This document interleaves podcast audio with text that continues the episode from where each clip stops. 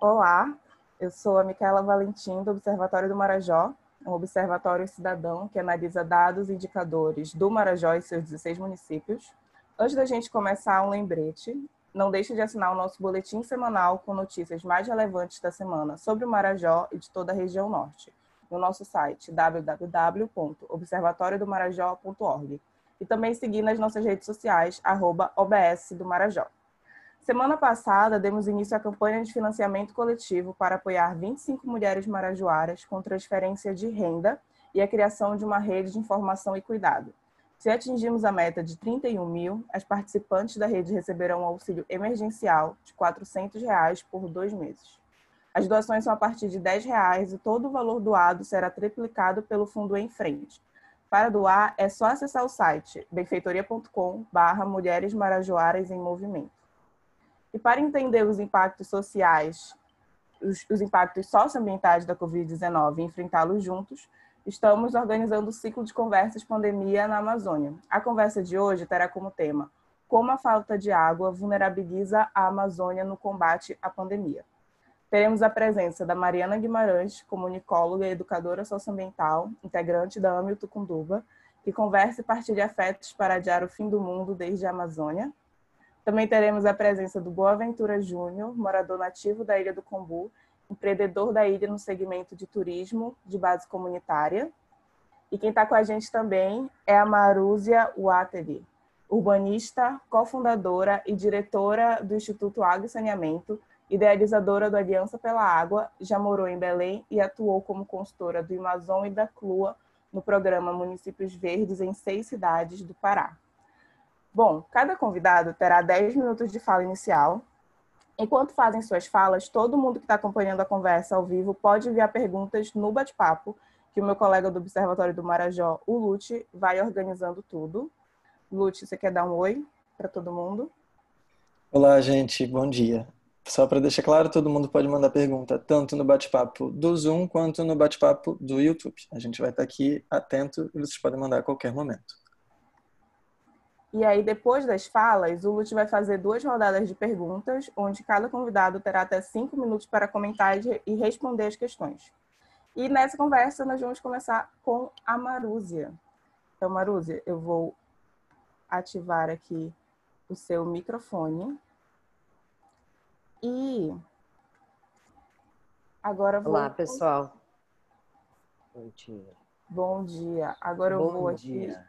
Abrir para compartilhar a sua apresentação. Só um minutinho. Tá. E a tecnologia. Quer que eu vá por aqui? A gente por aqui? Oi? Não, eu tô. Tá já tô aqui com ela, peraí. Tá bom. Eu tô apertando no share e aqui foi. Pronto, vocês estão vendo? Sim. Quer que aumente mais ou pode ser assim? Como você Tá quiser. pequeno? Talvez se você botar em tela cheia. Ah, sim, ótimo. Visualizar. Tela cheia. Pronto. Bom, pessoal, bom dia. É, primeiro agradecer vocês, Mica, é, Lute, pela, pelo convite para participar desse evento do Observatório, bastante pertinente. É, Mari, Boa, bom dia também para vocês.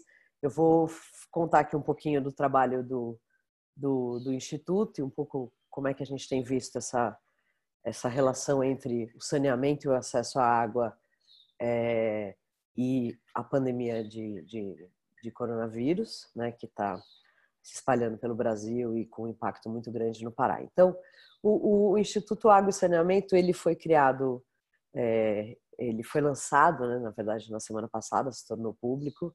É, é, se puder ir passando, Mica, é, a missão do Instituto, né, nossa, nossa principal missão é somar esforços para garantir a universalização do saneamento no Brasil. Especialmente o nosso foco tem a ver com acesso ao esgotamento sanitário. É, é, pode seguir? E a gente atua em três frentes: né? produção de conhecimento, é, fortalecer o protagonismo dos municípios e é, é, dos atores locais para impulsionar esse acesso a saneamento e construção de segurança hídrica de baixo para cima e é, é começar a organizar e, e, e disseminar um repertório de soluções para esgoto e drenagem que possam ser aplicados às diferentes realidades que existem no Brasil. Pode seguir. É, o, o, o, site do Instituto é água e saneamento.org.br. É, a gente lançou na semana passada um estudo chamado Saneamento 2020, que está disponível para download no site, é, que é, busca trazer uma. Não, passou muito rápido. Busca mostrar nessa perspectiva passado, presente e possibilidades de futuro né, do saneamento, porque a gente entender a história do, do saneamento no Brasil ajuda a, a, a compreender né, o quanto, é, no, o porquê que nós estamos tão atrasados, o porquê das grandes desigualdades que existem no, no país e também aprender para pensar para o futuro como resolver isso. Né? Primeira, uma, primeira questão importante, né, antes de, de, de falar é, da relação direta da água, é, é, do acesso à água, né? Acho que é importante lembrar que saneamento é direito humano, ele tem saneamento tem diferentes dimensões, né? Ele é direito humano reconhecido pela ONU, tanto o acesso à água quanto o acesso ao esgotamento sanitário, eles são dois direitos integrados. É política pública, é serviço essencial e é saúde coletiva. E o saneamento ele se desdobra em serviços, né? E esses serviços eles incluem o abastecimento de água, esgotamento sanitário, gestão de resíduos e drenagem urbana e manejo das águas da chuva. Pode seguir. Então, segurança hídrica em tempos de, de Covid-19. Né? A gente, é, uma das coisas que nós estamos é, nos deparando né, é que a pandemia atual ela escancara a situação precária do saneamento no Brasil. Né? A primeira medida preventiva mais importante, ela que é lavar a mão por 20 segundos é, com sabão, né? acaba se mostrando um desafio para grande parte da população do, do nosso país. É, isso tem aparecido em diferentes situações, tanto situações urbanas, rurais. É, e a gente, é, nesse estudo Saneamento 2020, né, nós começamos é, primeiro, ter vários aprendizados, entre eles que os dados disponíveis, oficiais, etc., eles não representam a, a situação real, né? E a pandemia está mostrando isso. São muitas fontes, diferentes metodologias, diferentes cenários, e acesso, de fato, não é só estar na área de atendimento. Então, a gente tem uma metodologia que é do Plano Nacional de Saneamento Básico, que tenta começar a qualificar como é que as pessoas têm acesso a esses serviços, ou seja, é, e isso se aplica muito ao estado do, é, do Pará. Então, começa a qualificar como um atendimento adequado, um atendimento precário e sem atendimento. E um atendimento precário, ele inclui água de má qualidade, e água de má qualidade ela vai ter um impacto é, muito, muito, muito grande né, na vida das pessoas, porque é, se a água já não é boa, ela já implica em uma série de questões de saúde. É, e também água com intermitência, ou seja, não tem água sempre, né? É, e não ter água sempre numa situação como essa é bastante crítico e é, precisa ser é, elevado a uma ação prioritária para combater é, a pandemia. Próximo. É, uma, uma, uma, uma das informações que a gente consegue analisar nesse estudo é que existe uma desigualdade muito grande do, do acesso a saneamento é, no Brasil e essas desigualdades são regionais, onde a região norte ela é a região com menos acesso aos serviços entre as, os diferentes estados, num, num, estado entre os municípios, né? Muitas vezes a gente vê situações muito diferenciadas, né? E num estado como o Pará tem 144 municípios, 100 municípios, se eu não me engano, tem menos de 50 mil habitantes é, esses municípios normalmente têm muito mais fragilidade em relação à existência desses serviços, né? e entre população rural e urbana, que no caso de, de do, do, Brasil, né? o Brasil vem ao longo da, da, dos últimos 60 anos invertendo né? de um país que era mais rural, vir um país urbano, mas isso não é, é, é homogêneo no Brasil, e Marajó, principalmente, é ainda uma região que tem boa parte da sua população em área rural. Então, aqui nesse quadro, a gente tem um pouco esses dados, né? A gente tem assim, é, é, 40% da população total do país não tem acesso adequado, ou seja, tem um atendimento precário à água. Isso muda um pouco aquela narrativa que a gente costuma ouvir, que é que é, 30 milhões de brasileiros não têm acesso à água, aqui daria em torno de 86 milhões, porque é, aqui não é que ele não tem acesso, mas o acesso é precário, ou seja, falta água, a água não tem qualidade, a água não chega até a casa da pessoa. E na, na área rural essa situação ela também se dá, né, atingindo aí o sem acesso e atendimento precário mais de é, dá quase 60% da população rural, né? o que é, acende um alerta muito grande e uma, uma, uma questão. Eu estou falando mais dos dados de água, essa, essa apresentação fica disponível, né? mas tem os outros dados, mas é que acho que essa, essas desigualdades elas trazem um alerta importante que é, é as ações para combater é, a pandemia e as ações relacionadas à água, saneamento e higiene, é, elas têm que considerar cada vez mais as características locais e começar, a gente precisa começar a criar ações adaptadas à realidade, é, a essas diferencialidades. Pode seguir.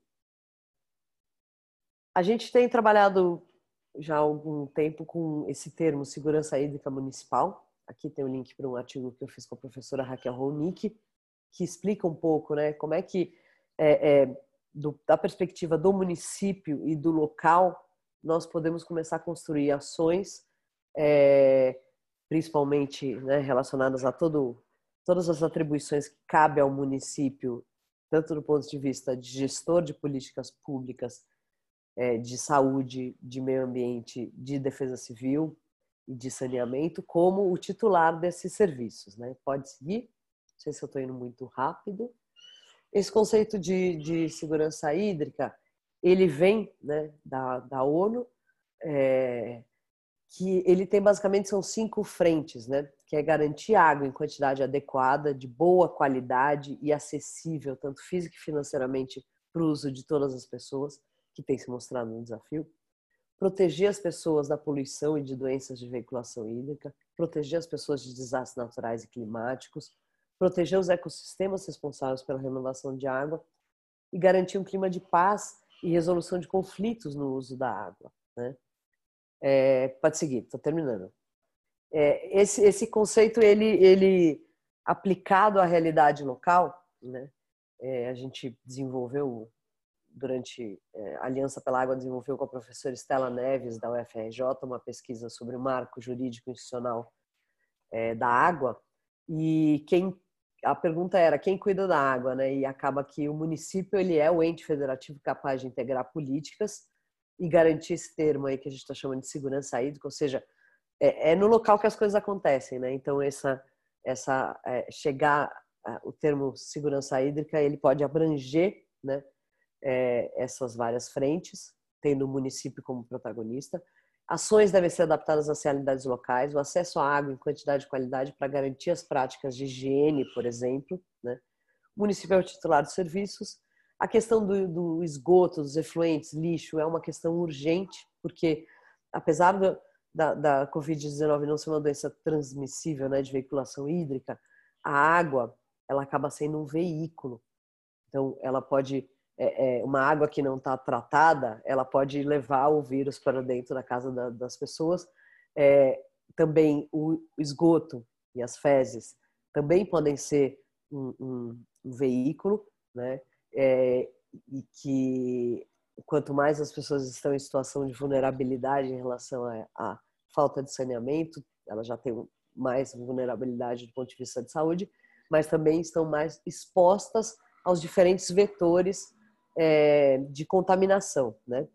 É, e, e, a parte do saneamento é urgente, ela é responsabilidade de prefeito e ela tem solução. E a gente tem, acho que pensando no, no futuro, é, nós vamos ainda sofrer bastante em relação aos impactos dessa pandemia. O Pará está é, vivendo isso na, na pele, né? É, os relatos são muito muito tocantes e e vem aumentando muito, né? E as diferentes regiões. Pará é muito grande, né? E, e as suas desigualdades também são muito grandes. É, mas eu acho que pensando aí para o futuro, eu acho que a gente começa, vai aprender muito mais sobre saneamento e vai aprender muito mais sobre essa importância local de resolver é, o saneamento, garantindo é, o reconhecimento das particularidades de cada região. É isso, acabei, passei um pouquinho, né, Mica? Aí estão meus dados e o site do Instituto. Obrigada. Obrigada, Maroto. Passou um minutinho só, foi tipo, foi muito ótimo. Muito obrigada. É, e muito obrigada também por compartilhar esses dados. Eu acho muito importante quando a gente está fa falando da falta de acesso à água, a gente entender os, os números, né, por trás de tudo isso. É, é. E aí, deixa eu ver se eu consigo parar a conseguir. Pronto. Só para parar a transmissão da tela. É, então, muito obrigado por trazer isso. É, a gente sabe de um estudo também do quanto o saneamento ele afeta muito a vida das mulheres na região norte. De, de duas a, a, cada quatro mulheres não tem acesso regular à água ou não tem acesso à água, né? E quando você falou também do, da região rural, tipo, que mais sofre com a falta de saneamento, por exemplo, a Ilha do Marajó, cerca de 70% da população vive na área rural, né? Então a gente já entende que a maior, a maior parte da população do Marajó tem problema com o acesso à água. E você também puxou esse, esse gancho muito importante de falar da responsabilidade dos municípios, e com isso eu já passo a fala para Mari, que vai falar um pouco mais da realidade de Belém. Então, Mari, você pode desligar o seu microfone. Mariana, gente, eu sou íntima da Mari, tá? Eu chamo demais, mas é a Mariana. E fica à vontade. Tá tudo certo. Vocês me ouvem bem? Tá de boa? Sim, estou te ouvindo super bem. Beleza. É, bom, então, né? Meu nome é Mariana, mas podem me chamar de Mari se quiser. É, e eu vou falar um pouco aqui, né, da, dessa falta de acesso à água nas periferias de Belém, né? E como que isso impacta nesse combate da pandemia, né? E aí eu queria começar falando sobre o rio é, como um ponto de encontro e partida, né? porque eles atravessam não só a nossa cidade, mas também o nosso imaginário e a nossa identidade amazônica, né? E assim como em diversos lugares do mundo, eles influenciaram na constituição da nossa organização social aqui em Belém. De início, a cidade se expandiu acompanhando a orla, né? Mas com as construções de rodovias, eles foram se afastando das águas. A gente foi se afastando das águas, né? E nesse processo de expansão, a população de baixa renda, muitas vezes vindo das ilhas, é, começaram a vir para a cidade entre a década de 60 e 80, é, iniciaram um processo de ocupação nas baixadas, que mais do que ser um sinônimo é, de áreas excluídas ou segregadas, significam que são territórios literalmente mais baixos, né? E que têm mais tendência de alagamento. Por exemplo, tem dois bairros aqui que são um dos mais populosos, que é a Terra Firme e Guamá, que eles têm 87 e 58% de suas áreas alagadas, né? E aí surge uma questão: não houveram políticas públicas ou algum tipo de orientação para ajudar essa, essa população a ter uma moradia digna.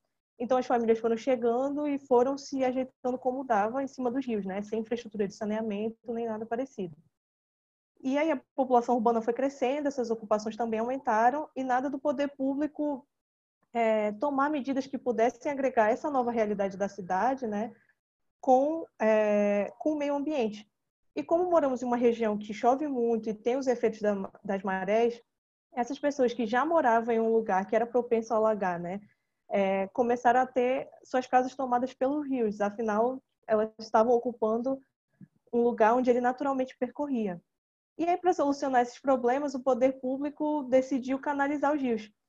Ou seja, como se não bastassem as casas que estavam por cima do rio, né, é, nesse espaço que ele fluía, é, decidiram jogar cimento nas águas, o que só fez piorar a situação, né? Porque além de não deixar as margens absorverem a água da chuva, o curso d'água agora que não era mais sinuoso, né? Porque quando a gente faz o canal normalmente a gente deixa ele reto, é, esse curso d'água começou a correr mais rápido. Então os canais que já tinham esgoto de várias regiões da cidade começaram a transbordar mais rápido. Aí imagina o cenário, né? A gente tira toda a caracterização que existe do rio ou como a gente pensa que é um rio transforma ele num canal, joga esgoto, lixo, e quando chove ainda trans, é, transforma a vida dos moradores um caos. Como as pessoas, principalmente as mais novas, né, que não tiveram esse, essa relação mais afetiva com os rios, é, iam desenvolver uma relação de pertencimento com esse espaço, né? enxergar mesmo o rio. E aí foi mais ou menos nesse contexto até que a Ame Tucunduba surgiu. Né? Hoje em dia nós somos um coletivo formado por sete mulheres de diversas áreas de conhecimento e a nossa proposta assim é de provocar é, essa transformação na relação das pessoas com os rios e a cidade a partir de uma educação ambiental crítica, né? E nós desenvolvemos alguns projetos e sempre assim nas nossas atividades a gente tenta trabalhar com a questão da imaginação sobre o tipo de cidade que a gente quer, né? Não só para decidir entre a opção A ou B, mas realmente imaginar como a gente é, quer aquele espaço, não só no futuro, mas também no presente, né? Focando nos jovens que também normalmente são excluídos desse tipo de decisão. E não tem como ressignificar a presença dos rios em nossas vidas e na vida da comunidade sem passar pela questão do saneamento básico. É, como a Maru estava falando um pouco antes, né, a situação é muito precária e complicada no Brasil, de maneira geral. É, tem dados, assim, a maioria dos dados que vou trazer aqui são inclusive do Trata Brasil, né, que a gente é, vê que quase 100 milhões de brasileiras e brasileiros não têm coleta de esgoto, e 54% desse esgoto não é tratado, ou seja, os dejetos vão diretamente para o rio. E aí, quando a gente vai falar da nossa região, né, dos 10 piores municípios no ranking de saneamento, seis são da região amazônica e três só no Pará, que é Ananindeua, Belém e Santarém.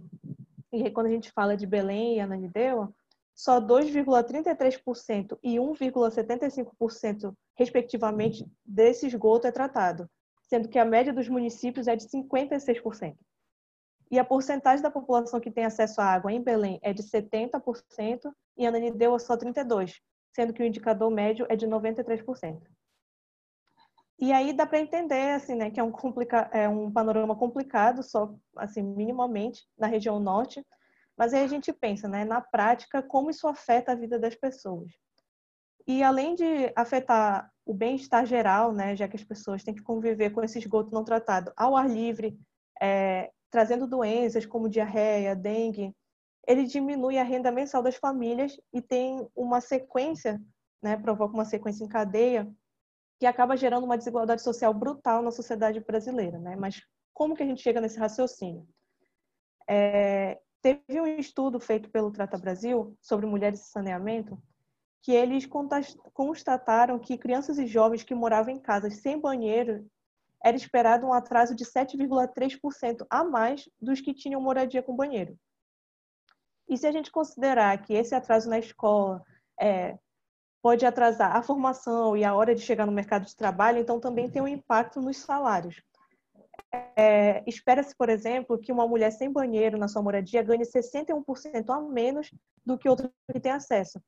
E aí, se a gente tivesse a garantia, né, fizeram uma conta, se a gente tivesse a garantia universal do saneamento básico, do ano teria um acréscimo de 320 reais na renda familiar. E multiplicado pelo número de brasileiras que vivem no país, isso seria um acréscimo de 12 bilhões por ano é, na renda, né? E mais da metade desses, desses casos ocorrer, ocorrer na região norte e nordeste do país. Ou seja, isso representaria 635 mil mulheres e 601 mil homens deixando a condição de pobreza. E é, ia reduzir em 76 mil mulheres do estado do Pará dessa condição de pobreza também. E aí, é, dessas mulheres, né, três em cada quatro deixariam, que deixariam a condição de pobreza, elas seriam negras, e seis em cada dez mulheres seriam jovens, ou seja, que poderiam estar transformando é, o país, né? E por isso a falta de saneamento, falar de saneamento, é falar de gênero e raça, né? O que torna a luta contra a privatização e a garantia da universalização do serviço de saneamento básico extremamente importante. E como se o cenário já não fosse complicado o suficiente, né, chegou a pandemia. É, eu lembro que uma semana antes da gente começar a adotar medidas aqui em Belém, no Pará de maneira geral, de isolamento social, a gente tinha vivenciado um caos na cidade por conta dos alagamentos, né? Que, como sempre, foi colocado como a maior chuva dos últimos anos, né? Mas é uma manchete que se repete há 10 anos, mais ou menos. E, e claro, colocaram, né? O prefeito colocou a culpa na população que estava morando em lugares inapropriados ou porque jogavam lixo nos canais, né? Mas sem propor de fato uma política pública que promovesse uma estrutura, né, para a população. E toda essa precariedade, né, somada aos déficits de, da saúde pública, é, a região norte ficou ainda mais vulnerável, né? Coisas simples como a Maru também já falou, de lavar a mão, é, a falta de água é constante aqui nas casas das periferias, né? É, fora que as chuvas e os alagamentos não param de acontecer. E aí é, já foram encontrados, né? Já tiveram alguns dados de que existe o vírus no esgoto, né? Mas ainda está em discussão se ele é realmente é, transmissível e tudo mais. Mas é, saiu um artigo interessante da frente dos moradores é, prejudicados da bacia do Una, e eles levantaram que pelo menos 19 instituições hospitalares estão localizadas na bacia, né, que é a bacia do Una, que é a maior da, da cidade de Belém. E, e essas águas, assim, esses hospitais, né, as águas do esgoto, elas desaguam diretamente nos canais que levam à bacia do Una. Então, eles levantaram o questionamento de se pensar no tratamento de esgoto desses locais, né? Porque a gente tem que evitar uma potencial disseminação do vírus pela cidade, porque não tem é, essa infraestrutura e aí vem uma chuva, alaga a casa de todo mundo e todo mundo pode ficar infectado não só é, com as doenças que a gente já é, tinha antes, né? Mas também agora com o coronavírus. E tem inúmeros fatores que agravam né, essa população, a nossa população de atravessar essa pandemia de maneira um pouco mais tranquila, né? Tem a dificuldade para conseguir o auxílio emergencial, as medidas em relação às feiras, né? A gente está em lockdown aqui em Belém desde quinta-feira passada, era em período de teste, digamos assim, educativo, e desde domingo, efetivamente. Mas as medidas em relação às feiras ao ar livre, que são grandes aglomerações e muitas estão localizadas em periferias, são muito fracas, assim, né? Não, não tem um auxílio que realmente ajude aquelas populações ou então organize para que evite essas aglomerações. E, enfim, somado à inércia da Câmara Municipal de Belém, que até agora não aprovou nenhuma medida para combater a pandemia da cidade, sendo que a gente está é, vivendo realmente assim um caos, né? É, mas assim, além de tudo isso, né, eu queria encerrar um pouco esse primeiro momento falando que uma coisa que assim, me traz um pouco de esperança e que me dá um norte é justamente as iniciativas coletivas e populares que têm surgido para enfrentar a pandemia, né? É claro que elas não substituem é, as políticas públicas e nem o, o, o, dever do Estado, né, de proteger a população, mas elas acabam chegando é, mais rápido do, do que as medidas desses governantes, né? E aí tem, por exemplo, a rede de solidariedade pela Amazônia, que ajuda comunidades tradicionais aqui. Tem o Telas em Movimento, que está ajudando diversas, é, diversas periferias, diversas comunidades das periferias aqui em Belém, que também tem feito um trabalho incrível, né, entregando kit, é, kit de higiene, cesta básica. É, agora também o Observatório começou essa campanha para ajudar as mulheres marajoaras.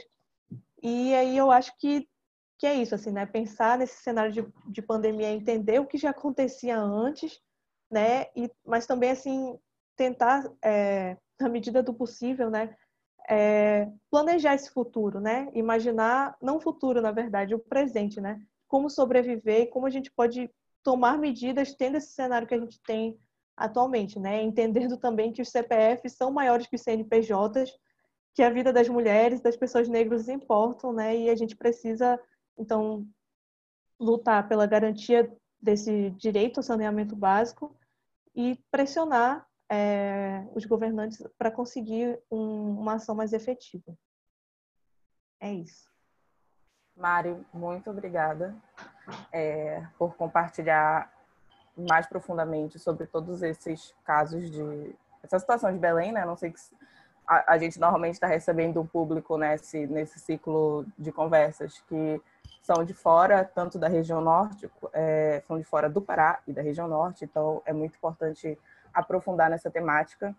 É, eu queria fazer só um, uma correção de um dado que eu falei. Eu falei que 70% da população do Marajó vive na área rural. Na verdade, é aproximadamente 60%, e os 70% são a, 60%, então só organizar. Cerca de 60% da população do Marajó vive em área rural, mas 70% da população total não tem um acesso regular à, à água, né?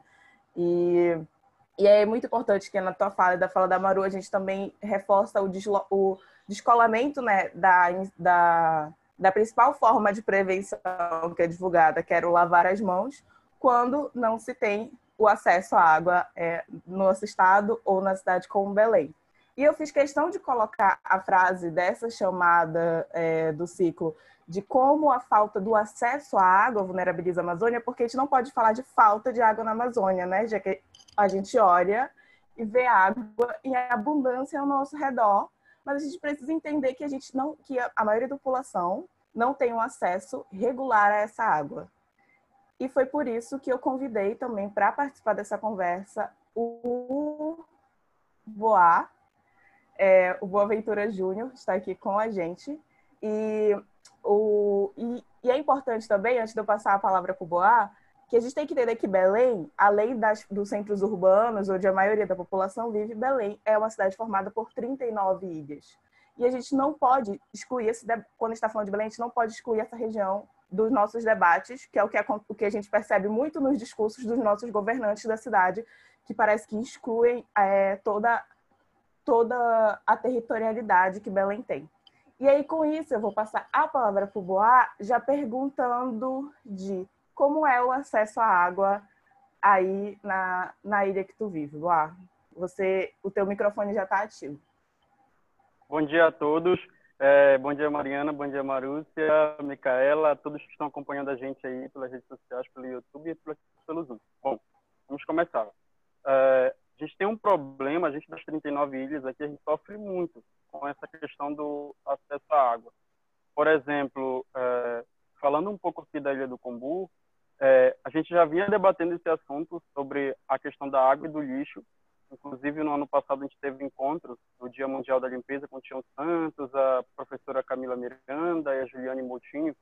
E a gente já vinha debatendo sobre essa questão, porque Agora a gente ficou muito vulnerável, por exemplo, aqui na Ilha do Combu em específico, porque a Mariana tinha falado também agora há pouco é, sobre essa questão dos esgotos de Belém, que vem preocupando muito a gente que mora aqui na região das ilhas.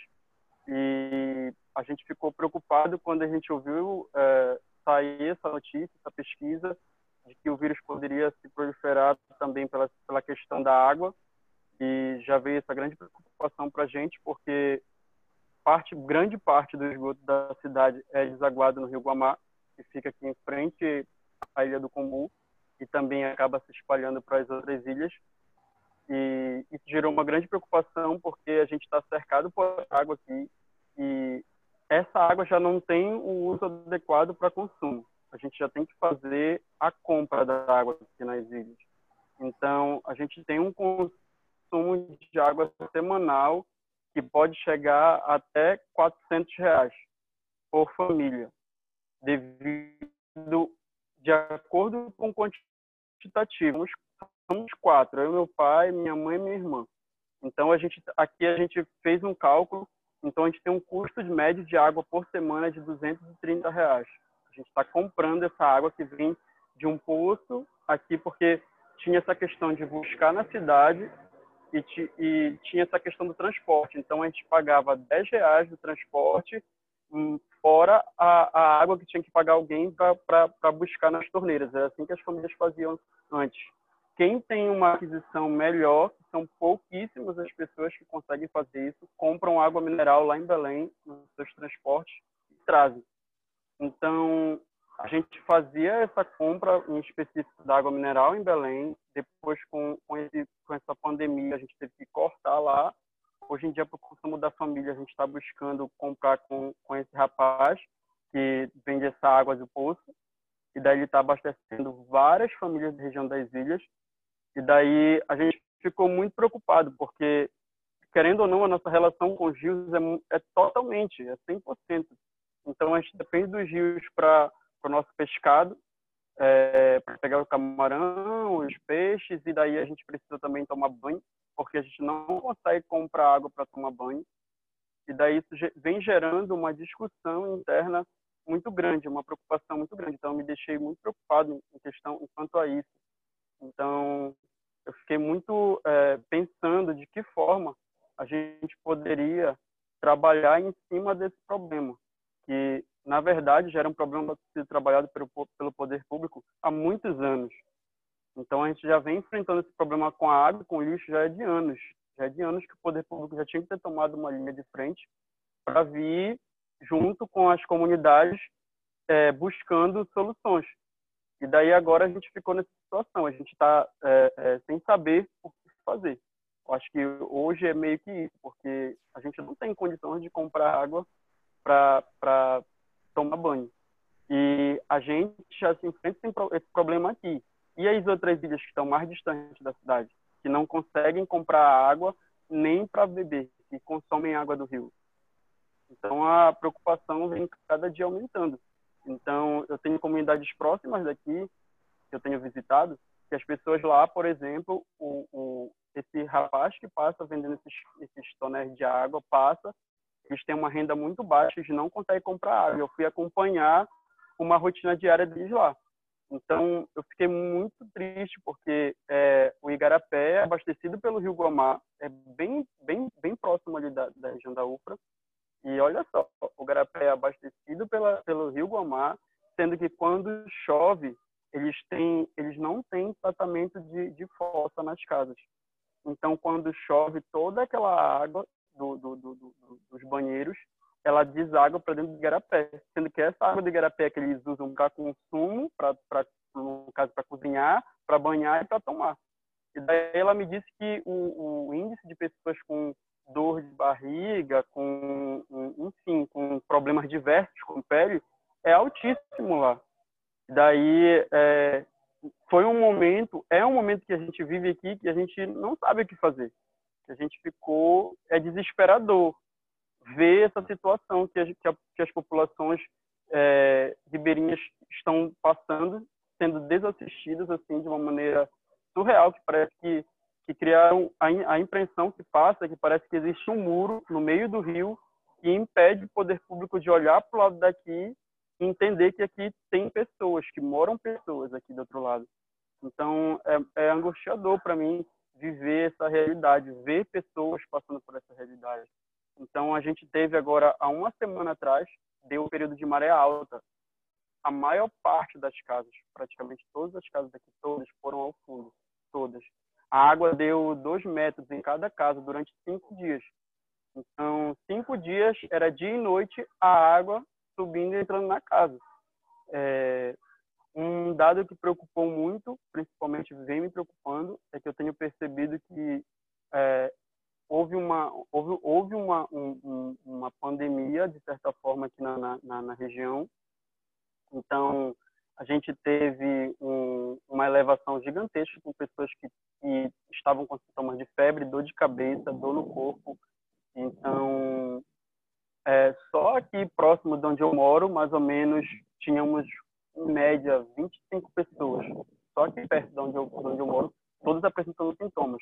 Muitas delas se recuperaram em casa, foram fazendo algumas medicações, e uma delas é, já apresentou o caso da Covid-19. É, ela foi levada para um, um, uma unidade de atendimento que, que tem próximo, que só chegaram lá e disseram para ela ir para Belar Santos. Então, ela teve que enfrentar uma sair de casa meia hora de barco para chegar na unidade. Da unidade, ela teve que pegar o, o barco e seguir para atravessar ali o Rio Guamá e atravessar toda a cidade para chegar na Belar Santos. Então, é um momento crítico que a gente vive aqui nas ilhas. E daí a gente vem tentando, de, de, de alguma forma, ver de que, que forma a gente pode ir conversando com essas famílias e tentar buscar alguma solução.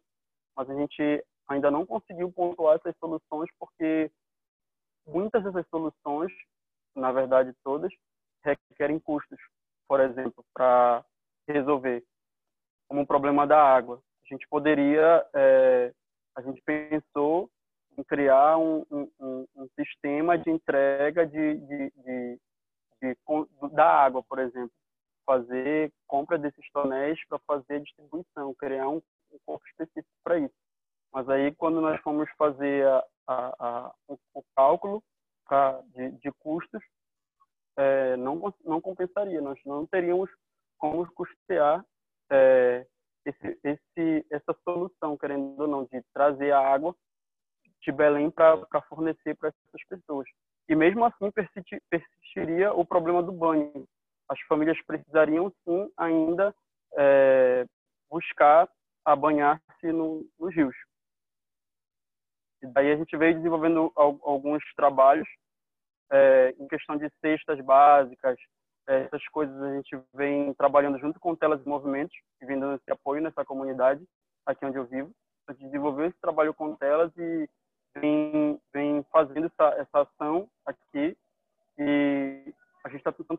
Começar a mapear essas famílias que estão apresentando esses problemas. De início, eu acho que seria isso. Boa, muito, muito obrigado pela tua fala e, e é importante também, né, que como acho que foi a Maru que falou, o quanto essa situação da pandemia do Covid escancara essa problemática, né, porque isso não é novo, isso não começou agora, toda a problemática da água, da falta de esgotamento sanitário existe na ilha existe desde o início. Anos.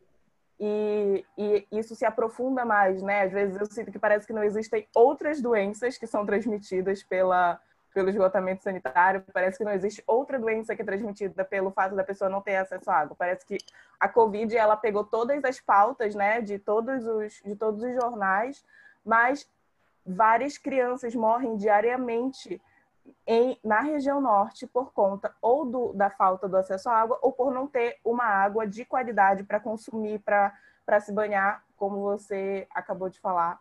E muito obrigado por ter colocado isso. Eu acho que vai ter muitas perguntas. Eu tenho mais perguntas também para fazer para todo mundo.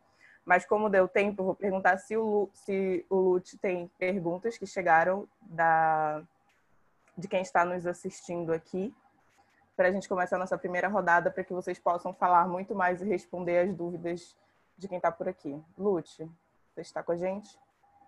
Oi, Mica, tô sim. A gente está recebendo um monte de perguntas, tanto pelo Zoom quanto pelo YouTube. Então, só reforçando o que eu já falei, vão ser, o que a Mica também já falou, vão ser duas rodadas. Então, se agora não trouxer todas as perguntas, a gente ainda tem mais uma.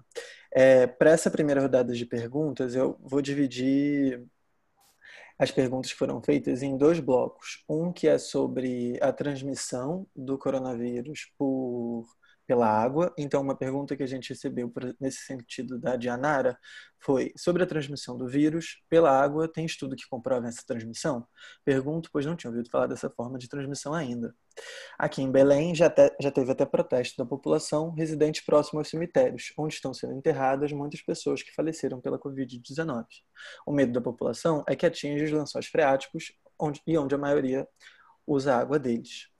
A Lucimara, que mora em Breves, ela mandou também uma pergunta nesse sentido. Ela falou: moro em Breves e aqui é uma grande preocupação em relação à saúde da população que vive próximo à UPA, porque não há saneamento e não se sabe muito como é feito o esgotamento sanitário dessa unidade de saúde. É, então, essa, essas perguntas foram um pouco nesse sentido. Uh, a Dianara ainda perguntou, acho que foi a Mari que citou. É, a Dianara perguntou onde ela pode ter acesso ao artigo da bacia do UNA e as áreas hospitalares. A Érica também trouxe o grupo Amigos de Belém, que está entregando cesta básica para cooperativas de coletas e resíduos recicláveis. A, o, o, outro bloco de perguntas que eu queria fazer agora é um pouco sobre relação com o poder público. Então, a Lígia de Moraes Oliveira mandou para a gente a pergunta: O marco regulatório do saneamento básico deve tramitar ainda esse ano no Senado? Como podemos incidir sobre esse processo? O que deve ser evitado? E aí a Si, que está contribuindo também na pergunta lá no chat do YouTube, está é, tá falando na importância do planejamento urbano e ambiental. Né? Ela fala o problema todo se resume à falta de planejamento urbano e de planejamento ambiental. As cidades precisam disso para não crescerem aleatoriamente. Como podemos fazer chegar nos centros de decisão das prefeituras a obrigação da realização destes planejamentos? Por enquanto é só, Mica. Eu vou deixar vocês com essas perguntas que já tem aqui um monte de outras para fazer. Obrigada, Lute. Então, para seguir o fluxo das respostas, eu vou seguir o mesmo fluxo das apresentações. Então, eu vou abrir primeiro a fala para Maru, depois para Mari, depois para Boá. Quem se sentir convidado a responder, não precisam responder todas as perguntas, é, o, que vocês se sentirem mais convidados a contribuir. E, e aí, para essa rodada de resposta, cada pessoa tem até cinco minutos para responder e comentar. Então, eu vou começar pela Maru, e aí eu vou usar o mesmo esquema de vou desligar minha câmera e eu digo quando estiver próximo dos cinco minutos. Uh, deixa eu liberar teu microfone. Opa, consegui? Conseguiu. Pronto. Estão me ouvindo? Sim. É, nossa, Mari Boa, é, grata pelos relatos é, bastante é, desoladora, né? É a situação e, e o nível de vulnerabilidade né? É, que vocês trazem. É, em relação à transmissão pela água, é, a, a, a Covid-19 ela não é uma doença de veiculação hídrica, diferente da dengue, diferente, é, mas a água ela pode ser um transporte para o vírus. E isso, por exemplo, na situação que o Boa descreve do kombu, né, é, onde você está comprando uma água que não passou por nenhum tratamento, né, porque uma água teoricamente das das redes aí, acho que alguém até pergunta sobre o acesso regular à água, acesso regular à água potável, né? É, teoricamente, a, a companhia estadual de saneamento, ou mesmo as companhias municipais, as empresas de saneamento, elas devem fornecer uma água potável. Essa água vai passar por um processo de tratamento, inclusive incluindo cloração, e isso evita né, que, que o vírus esteja é, na água. Existem estudos é, já em vários países tanto do tempo de duração que o vírus tem na água e são ainda não tem estudos conclusivos, mas ele dura mais na água do que ele dura no esgoto.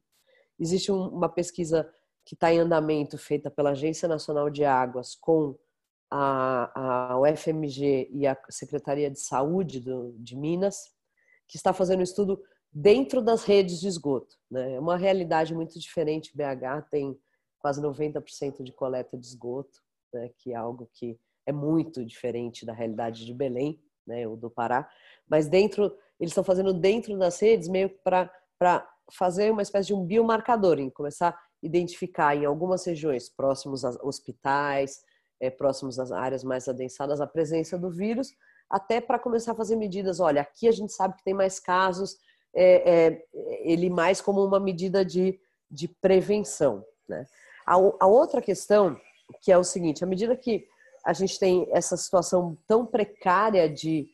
É, eu já passei meus cinco minutos de acesso a, a saneamento? Não, pode continuar. Tá. Eu vou ligar tá. minha câmera. Tá, tá. É que, é, como a, a Mari falou, né, existem os baixos, baixos índices de, de, de atendimento, né, tanto de esgoto quanto de água é, no Pará, em várias regiões é, de, de Belém é, do, do, do, Pará e, e, é muito diferente na, nas várias regiões do, do Pará, é, a gente não necessariamente é, é tem, além de não ter a cobertura do serviço, ou seja, é, se não me engano, 20% só da, da, região metropolitana de Belém tem coleta de esgoto.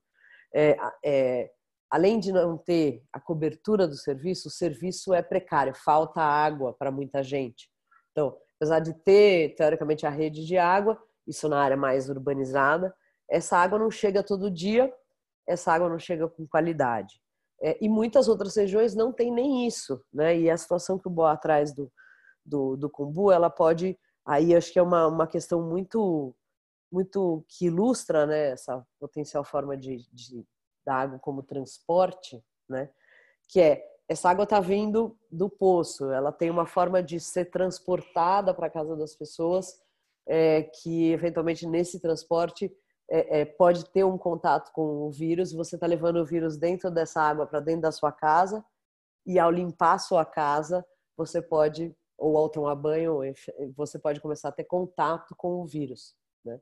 Uma outra questão também que é muito importante e muito sensível para a região é, do Pará, que é, é, é, já está identificada a presença no esgoto, como eu falei nas redes, não tem uma, uma duração, é, mas essa é a questão, né, de que existem os alagamentos, então existe um potencial, né, de é, ampliar a, aonde o vírus chega, a casa ficar alagada e, e cinco, cinco dias, né, que o Boa trouxe isso, tem algum contato com, com o vírus, isso acaba grudando nas superfícies. E a outra questão que é o lixo, o próprio esgoto, é, acaba tendo contato com vetores que podem levar o vírus para a casa das pessoas, que são moscas e baratas, né? Porque elas, em contato com coisas contaminadas, elas pousando nas superfícies das casas, se as casas não têm água em quantidade e em qualidade suficiente, se não tem os produtos de limpeza,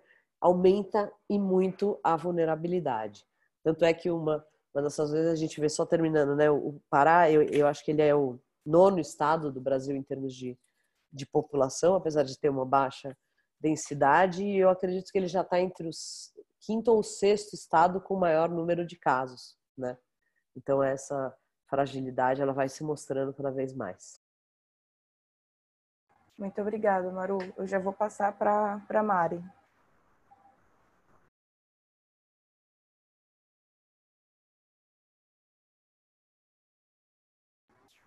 Foi, Foi.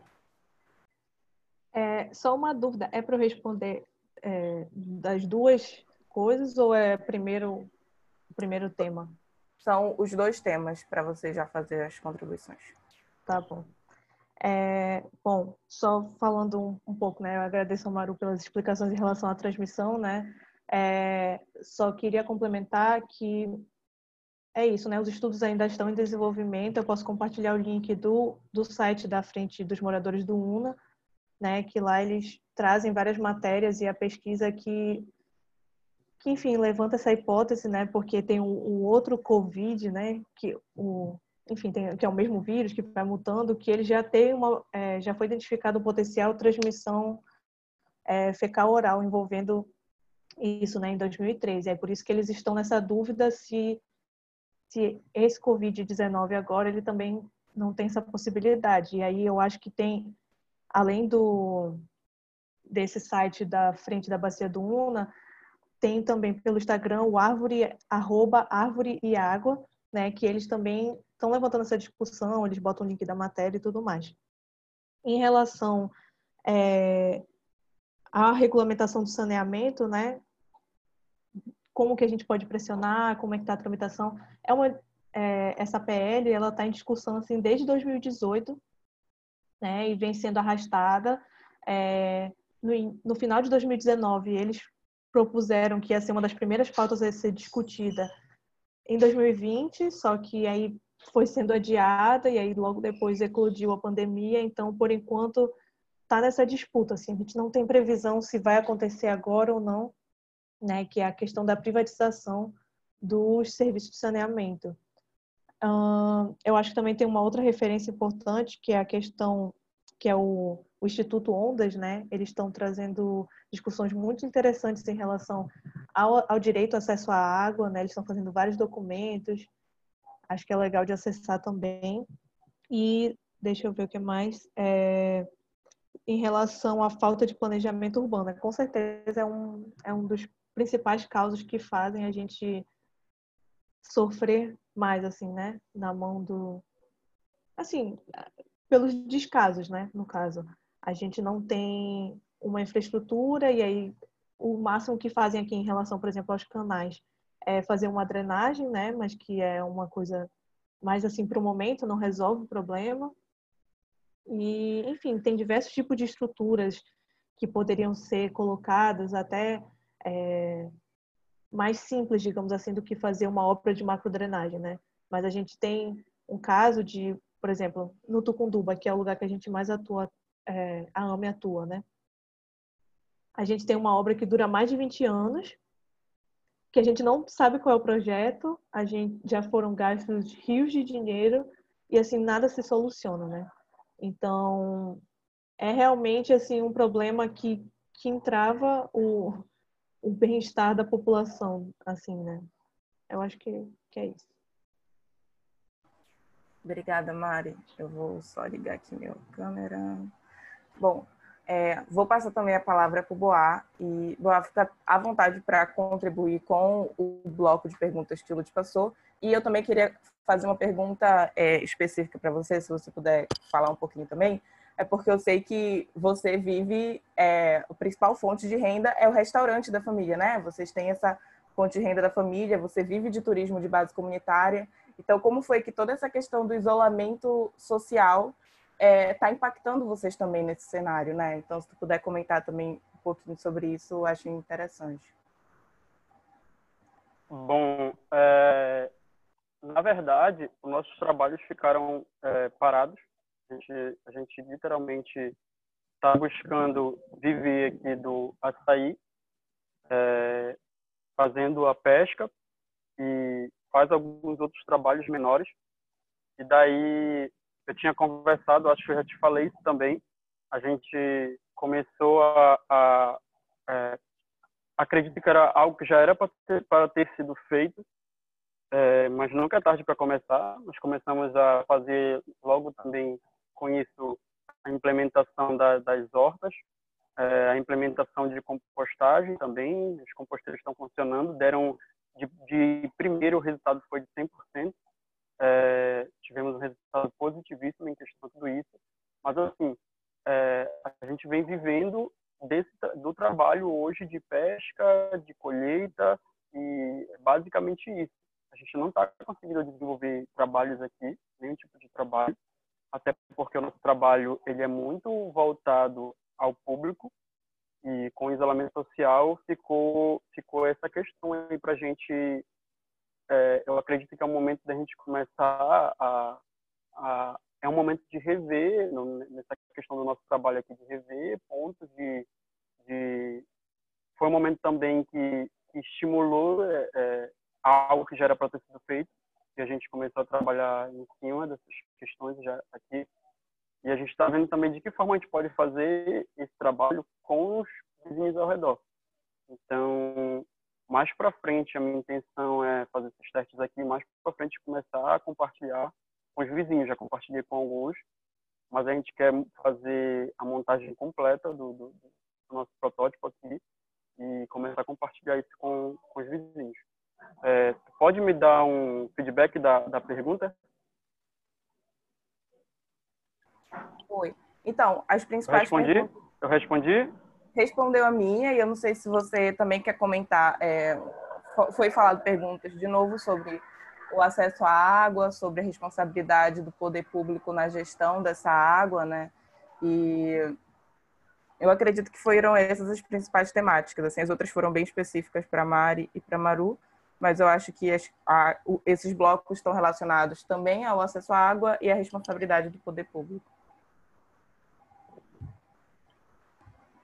É, eu acredito que, que o poder público, é, assim, por sua vez, já, já, eu acho que eu vou até meio que repetir a última fala, o poder público já deveria estar fazendo essa atuação com as comunidades.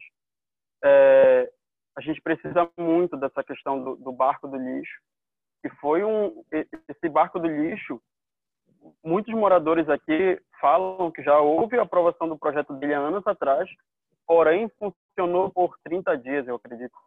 E depois parou. O projeto da água também já houve uma implementação dele, desse projeto. E o primeiro projeto era um barco que, que fazia essa, essa, essa travessia, trazia os tonéis, vários tonéis de água mineral, mas que também parou. Já houve também a, a pretensão de fazer a construção de cisternas, só que a pessoa que, que fez o, o, o, projeto por não ter essa essa questão de, de viver a realidade daqui, por não ter tido essa conversa com as pessoas que moram aqui, as cisternas, por ficarem em regiões isoladas, elas acabaram não, não, não as pessoas não conseguiram ter acesso às cisternas por ter distância das suas casas, então muitas pessoas não conseguiram se deslocar até elas. Muitas delas também, na verdade, todas elas já, já se destruíram que as marés altas deram, fizeram que elas flutuassem e quebrassem, e que era um sistema que ficava no chão mesmo. E, enfim, ficou esse descaso. É, eu queria muito saber que caminhos seguir para ver de que forma a gente pode ter esse diálogo com o poder público, para ver de que forma a gente pode estar tá levando essas questões das comunidades, porque por ser propriedade da por ser propriedade da União, por ter tido essa mudança de não ser mais, mais município de, um, de, um, de uma localidade que era o Acai, por passar por Belém, a gente muitas vezes aqui não sabe nem onde correr, porque fica um poder jogando para o outro. E daí eu acredito que quem deveria é, é, estar na linha de frente aqui era o município, né? Prefeitura. Eu acredito que seja essa a minha meu pedido. Acho que vejo como um pedido para as pessoas verem de que forma a gente pode fazer isso junto. Para quem está nos assistindo aí. Muito obrigado, Boa. É, e eu acho importante também você trazer né, isso, né? Já que a gente está falando da problemática, mas também da gente pensar em soluções e pensar em como em conjunto a gente pode chegar nelas. Eu vou passar para o Lute para ele fazer a, a, última rodada de perguntas. É, e nessa última rodada, além de vocês responderem as perguntas, também vocês já fazerem a fala final, para a gente já encaminhar para o fim dessa nossa conversa. Então, Lute, compartilha com a gente as perguntas de agora. Obrigado, Mika. Obrigado, pessoal. Mais uma vez, tanto que está Boa, Maru e Mari, quanto o pessoal que está mandando as perguntas para a gente é, no bate-papo. É... Bem, vou então começar pelo Boa que estava falando agora mesmo. A Débora Leal, Boa, te mandou parabéns e perguntou que tipo de apoio você precisaria para que as ações emergenciais possam acontecer. E te deu mais uma vez parabéns pela fala. Também na sua fala, a Lucimara, que fez uma pergunta já que eu já citei, mandou a seguinte mensagem: Vejo que essa realidade faz parte dos muitos municípios do Marajó. Aqui, os igarapés que cortam alguns bairros ficam contaminados por conta do esgotamento sanitário. Ela queria saber se há algum projeto exitoso implementado em áreas ribeirinhas, porque o poder público nunca apresenta algo palpável para essa população. É bom saber para estar propondo.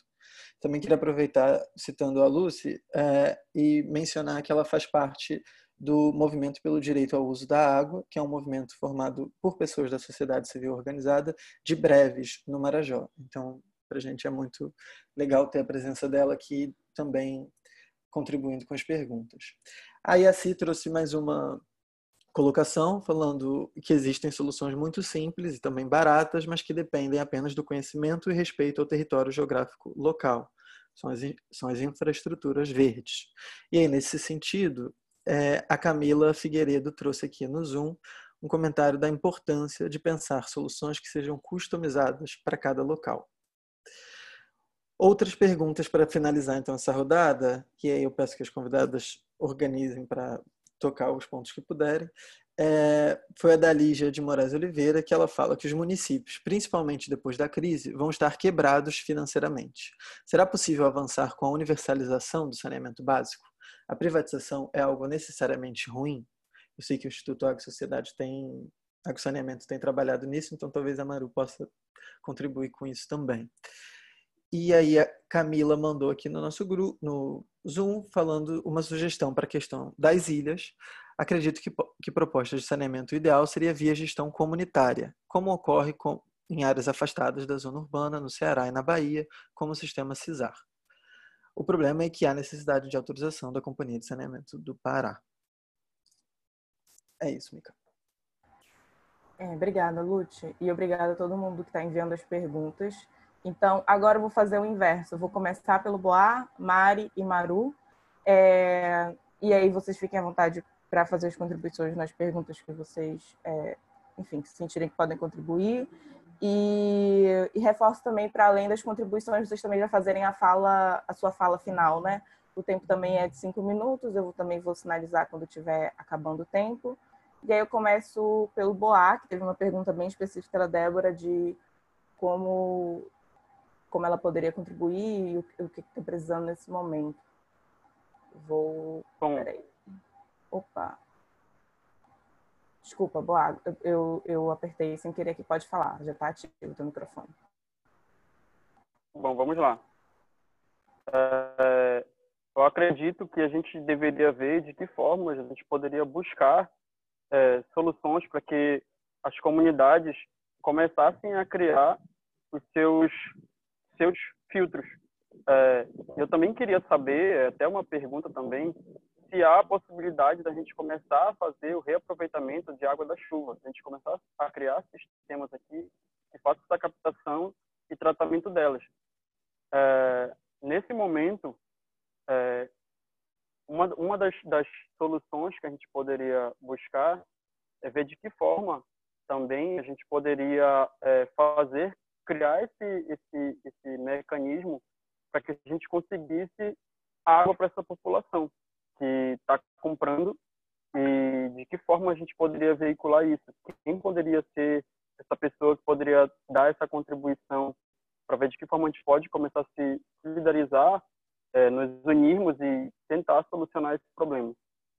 E voltando é, à questão do, do, do, do, protótipo do tratamento, é, é, e também aproveitando, eu vi, uma, eu vi aqui alguém falou que sobre a questão de customizar é, é, essa questão da água ou customizar a solução de acordo com, com as localidades. Isso é extremamente importante, porque, como eu mesmo falei para vocês, assim como eu estou nessa, nessa minha localização, eu tenho esse custo, por um, um exemplo, eu tenho esse custo para ir comprar água em Belém, existem pessoas que têm o dobro, o triplo, e muitas não conseguem ter nem esse custo para chegar lá.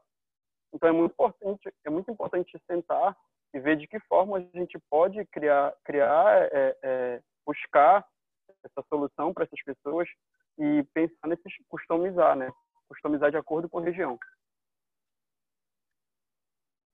Micaela? Oi, muito obrigada. Boa. Eu fiquei, eu fiquei, é, eu fiquei interessado em saber mais, Micaela, como funciona a questão da dessa gestão comunitária. Eu vi alguém, alguém falou sobre a gestão comunitária, não foi? Já existe? Acho que sim, eu acho que é, existem... Foi. Acho, sim. Então, eu vou... Fiquei interessado. Então, já, eu já acrescento essa sua pergunta, se a Mari e a Marusa também quiserem contribuir sobre essa resposta de gestão comunitária. Eu também deixo um convite como parte do Observatório do Marajó. Todo mundo que se inscreveu recebeu um e-mail do Observatório. E quem está assistindo aqui e quiser de alguma forma contribuir com, com o Boa e, e continuar esse diálogo, manda um e-mail para o Observatório que eu faço a ponte com o Boa, que o Boa é uma pessoa sempre super aberta a pensar junto, a pensar em soluções. Então, é, quem, quem quiser, manda um e-mail para o Observatório, fala que quer entrar em contato com o Boa eu faço essa ponte. Para quem recebeu só o, o e está acessando direto pelo YouTube não recebeu e-mail do Observatório, manda mensagem para a gente no Instagram, arroba do Marajó, que eu também faço essa ponte com o Boa. Eu acho importante nesse momento que a gente está em isolamento físico, a gente tentar se conectar de alguma forma para pensar em boas soluções. Então, eu vou deixar esse convite aberto. Tá bom, Boa? Tá bom. Aí, se teve alguém que eu faltei responder, eu já até aproveito para depois essa pessoa trocar contato, a gente troca contato, a gente acaba conversando até mais também, sem problema nenhum. Deixem aberto para trocar Não. ideias, conversar e tudo mais. Combinado. Eu, eu acho que não tem mais nenhuma pergunta específica para você, mas se você quiser fazer uma fala final agora, também é esse o, o momento. Tipo, que depois disso a gente já vai caminhar para o encerramento. Então, se você quiser fazer uma contribui contribuição final, você pode falar. Bom, eu acho que a minha contribuição, eu acho que é, eu acredito que esse é o momento para mais do que nunca nós começarmos a trabalhar a trabalhar juntos. A gente começar a pensar, é o momento da gente começar a, a, a criar e fortalecer cada vez mais essa rede da gente estar tá aqui, de, da gente ter o, algum conhecimento e da gente começar a compartilhar e da gente chamar o próximo e da gente ter esse contato. É muito importante a gente estar nesse contato porque muitas das vezes tem eu tenho é, eu tenho alguns problemas aqui muitas das vezes tem pessoas que estão têm conhecimentos do problema que eu tenho que podem me direcionar por caminhos e às vezes eu acho que falta muito isso da gente conversar, da gente sentar, da gente ter diálogos como esse que a gente está tendo aqui hoje, de, de ter a Marúcia, de ter a Mariana, que a gente acaba é, é, vendo que, que a gente está junto, né? A gente está junto, a gente tem esse, essa vontade de estar tá aqui, de de buscar é, ver de que forma a gente pode contribuir com a vida de várias pessoas e ter pessoas aí como a, Débora aí que está também se disponibilizando a contribuir de alguma forma, acho que isso é muito importante. Eu sou muito grato por essa reunião, sou muito grato por esse momento, por estar aqui. Eu espero que a gente consiga é, conversar mais, que a gente consiga é, desenvolver muita coisa boa, muita coisa boa mesmo, que essa pandemia é, que trouxe mais esse diálogo, mas que esse diálogo venha para somar positivamente para todos nós. Acho que é isso. Tá? Estou muito grato a todos. Muito obrigado, Boa. Muito obrigado por ter aceito o nosso convite, por estar aqui compartilhando. Foi muito bom te ouvir. É, foi muito bom te ouvir hoje. E aí agora eu vou passar a fala para Mari. É, Mari, seis, cinco minutos e eu vou desligar a minha câmera. Deixa eu só te desmutar. Pronto. É, não, eu achei muito legal a fala assim, do Boa, né? Porque eu acho que também mostra o quanto a gente está interligado, né? Assim, não, não adianta pensar o nosso sistema de forma desconexa. E aí eu acho que isso às vezes falta também nas políticas públicas e na, na em como a gente constrói elas, né? É, a gente tem um problema, por exemplo, de participação social, né? Quando a gente tem menos vozes decidindo, a gente tem menos perspectivas, né? Então, é, não adianta digamos, pensar só na bacia do Tucunduba, né, que deságua no Guamá e que vai para a água lá na ilha do Cumbu é, separado, né? E, e eu acredito que, assim, além dessas múltiplas vozes, né, a gente precisa ter uma visão diferente para o meio ambiente, porque eu acho que alguém falou no comentário que personalizar soluções, né? E eu acho que muito disso que a gente sofre hoje em dia é quando a gente vem a Amazônia vem nesse é, nesse ímpeto de modernizarem a Amazônia, né, da maneira mais brutal possível, construindo estradas para in integrar com o resto do Brasil e, enfim, modelos de saneamento que não são daqui, né? E é uma coisa que eu aprendi assim com a AMI, muito com a Mica mesmo, né? Que é que a Mica, para quem não sabe, ela é oceanógrafa. Então, ela disse que na, na própria faculdade elas aprendem muito sobre rios, sei lá, dos Estados Unidos, ou como resolvem o problema em São Paulo, é, coisa do tipo, aqui. Só que a gente tem uma região totalmente diferente, um clima diferente. Então não adianta a gente só importar modelos que não vão funcionar aqui, né? E aí é, entender também essa integração com o meio ambiente não só de uma forma utilitarista, né, mas como realmente parte da nossa vida, né? Não não está apartado. Quando a gente fala de Amazônia, a gente até não imagina uma Amazônia urbana, né? A gente vem, vem na mente aqueles rios sinuosos grandes, a floresta é, muito cheia tal, mas se a gente for na periferia de Belém, em muitas periferias a gente não vê uma árvore às vezes, né? Então, assim, é uma Amazônia muito complexa e que as soluções também vão ser complexas, né? Então, eu acho que, pensando um pouco nisso, assim, né? É, é interessante que as comunidades consigam ser mais autônomas para resolver problemas, mas às vezes não tem coisas que não que a gente não dá conta, né? Se a gente faz um filtro e tal, a gente vai resolver aquele problema mais imediato, mas aí quem não tem isso fica sem, né? E aí eu acho que, enfim, a minha fala meio que fechando é um pouco nisso, né? De da gente a proposta, assim, eu acho que é sempre trabalhar de forma coletiva para pensar soluções coletivas, né? e entender é, o ambiente que a gente vive e, enfim, pressionando também o Estado, né? Porque eu acho que é, tem que achar esse meio termo, porque às vezes a, a culpa é sempre colocada na, na população, né? Que joga o lixo de maneira errada. É, teve até uma matéria também que acho que foi uma surpresa esse ano, na época dos alagamentos, né? Que trouxe uma perspectiva diferente, falando, digamos, desmentindo o prefeito, né? E falando que a culpa era da população e que ah, essa é a, chuva, é a maior chuva do ano, sendo que isso acontece todo ano. Então, eu acho que é por aí.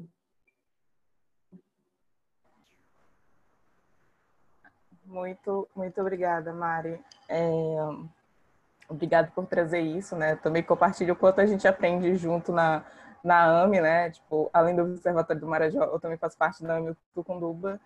E como é um grupo com várias mulheres, com vários conhecimentos diferentes, a gente sempre aprende muito e consegue olhar é, de forma holística quando a gente está falando de água e saneamento. Isso é muito importante para somar, né? Tipo, porque a gente às vezes vai dentro para o mundo da academia e só aprende um jeito, uma forma. E quando a gente troca com pessoas que têm experiências diferentes e conhecimentos diferentes, a gente consegue entender que existem várias formas de olhar para o mesmo problema e que as ações pensadas é, de forma coletiva, às vezes elas são muito mais eficientes. É, e aí, com isso, eu também passo a palavra para a Maru, para fazer as contribuições e a fala final. É, Maru, eu também vou desligar o meu, a minha câmera, o microfone, e, e eu, eu sinalizo quando estiver faltando um minuto para acabar o tempo. É, peraí, Bom, eu, vou, eu vou ajudar aqui com essa informação sobre gestão comunitária. É, existem esses projetos ligados ao CISAR, que alguém mencionou aqui no, nos comentários. É, tem uma rede que se chama Aliança Água Mais Acesso, que envolve a Fundação Avina, que está inclusive desenvolvendo ações de gestão comunitária de acesso à água em Santarém, né? É, onde, onde basicamente se trabalha essa questão não só da, da, da, da distribuir água para as pessoas, garantir um preço, é, é, uma, uma, viabilidade econômica para isso, mas também a questão da qualidade, né? É, acho que a, a, gestão, o saneamento, é, a gente tem aqui, alguém falou, né, uma coisa que eu acho que é muito importante, o saneamento no Pará é, não é que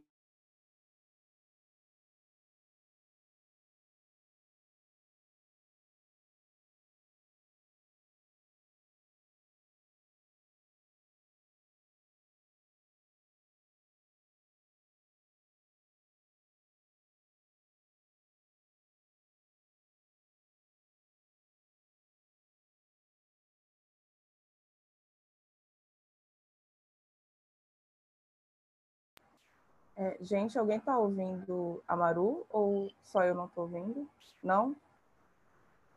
Ah, eu acho então que a internet dela caiu. Pensei até que era minha e que só eu que não estava ouvindo. É... Poxa, ela estava na, na fala final e agora ela caiu mesmo. Ela avisou desde o início, né? Só ligar minha câmera aqui. Ela avisou no início que a internet dela estava um pouco instável hoje, que isso podia acontecer. Deixa eu ver se ela vai conseguir. Pronto, Desculpa, ótimo. Caiu aqui, eu tive um problema na, na internet, eu tô aqui. Eu Mas acho que, que, que, a questão do, do, do, do, da gestão comunitária do, do saneamento, e, e, a gente pensando o que, que é que a gente quer para o saneamento século XXI, né? Eu acho que é, cada vez mais ele é circular, a gente usa melhor a água, usa melhor os recursos, resolve melhor as soluções e ele é mais local. É, e num local, num estado como o Pará, né, eu estava vendo aqui alguns dados, né, dos 144 municípios, só 95 têm informações sobre existência de sistemas de públicos de abastecimento de água e só 15 existência de sistemas de esgotamento sanitário, né? É, então ainda é, é Pará como ele não tem ainda muita coisa, talvez seja também um território muito fértil para a gente começar a pensar modelos é, mais customizados à, à, Amazônia, mais customizados à, à realidade do Pará, que tem várias situações diferentes, né? Marajó, a, a, a região metropolitana, a região ali de Altamira, a região do eu tive a grande oportunidade de poder conhecer bastante o Pará quando eu estive por aí. Então acho que isso é um, é um caminho para a gente explorar. É, acho que importante deixar aqui como mensagem, né, que é, a gente saneamento ele é um tema que ele evolui, né, ao longo do tempo, desde uma questão de saúde, ao longo do tempo ele vai evoluindo para incorporar questões de serviços essenciais. Acho que a gente, no caso de Belém, o saneamento ele tem que estar cada vez mais próximo de questões relacionadas à gestão comunitária e adaptação climática, né? São pontos fundamentais e as especificidades do clima é, de Belém, né? Não é da Amazônia como um todo, porque Belém e Manaus não são necessariamente iguais, né? É, e, e, as especificidades do clima do Pará. É, e, e para isso a gente é importante, eu queria deixar aqui como mensagem isso tudo. É, vocês podem ver mais informações sobre tudo isso que eu estou falando no site do Instituto Água e Saneamento, nessa publicação que a gente acabou de lançar, que chama Saneamento 2020, é, passado, presente e perspectivas de futuro. Eu acho que tem ali essas questões, mas como deixar como uma mensagem aqui, eu acho que a gente tem que olhar o saneamento considerando que ele tem uma primeira dimensão fundamental que é saneamento é direito humano, acesso à água potável e a esgotamento sanitário é direito humano. Como isso vai se dar é uma segunda dimensão do saneamento, que é política pública. Né? de saneamento como política pública, ele tem diferentes, ele talvez seja assim a grande briga histórica do saneamento. Quem que afinal que cuida do saneamento? É o município, é o estado, é a União, etc. E acho que a gente tem que começar a fortalecer é, uma reflexão sobre e se a gente tivesse, né, um sistema único de saneamento que começasse a dar melhor as regras de como ele pode se dar nas diferentes situações, em pequenos municípios, municípios isolados, municípios rurais, em metrópoles, em áreas de aglomerados urbanos, é, é, é, ocupações é, é, urbanas. Então, eu acho que a gente tem que pensar essa dimensão de política, entender que dentro dessa dimensão de política, o município tem um papel diferenciado, porque o município ele é no, no âmbito do território ele não pode delegar para outros fazer o planejamento. Então, o município, no âmbito do seu território, do interesse local, ele tem que fazer o planejamento integrado das políticas de defesa civil, de saneamento, de saúde. Isso fica muito mais é, evidente agora e urgente, né? É, e aí a gente tem o nível dos serviços de saneamento.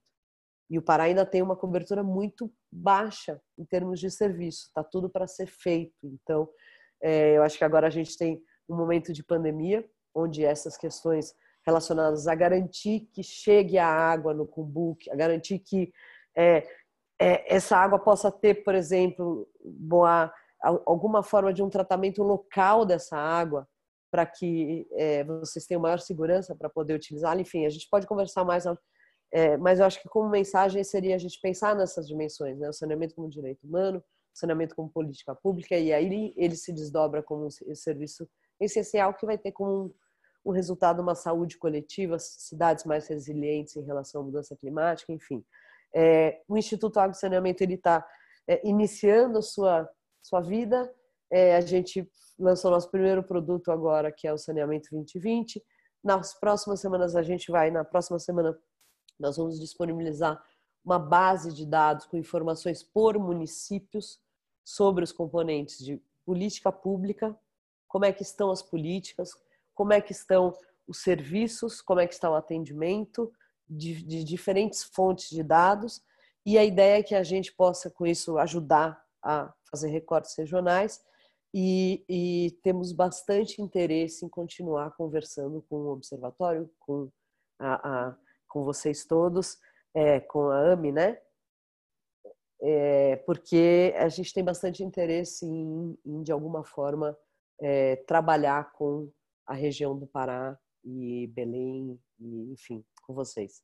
E parabenizar vocês todos pela iniciativa, é muito, muito bom no meio dessa, dessa situação, é, poder passar uma manhã trocando ideia com vocês é, no meio dessa, dessa situação tão incerta. Eu acho que a gente vai dando aí um pouco de conforto um para o outro e também começando a pensar caminhos juntos. É isso, gente. Obrigada, viu? Desculpa se eu falei mais do que eu devia.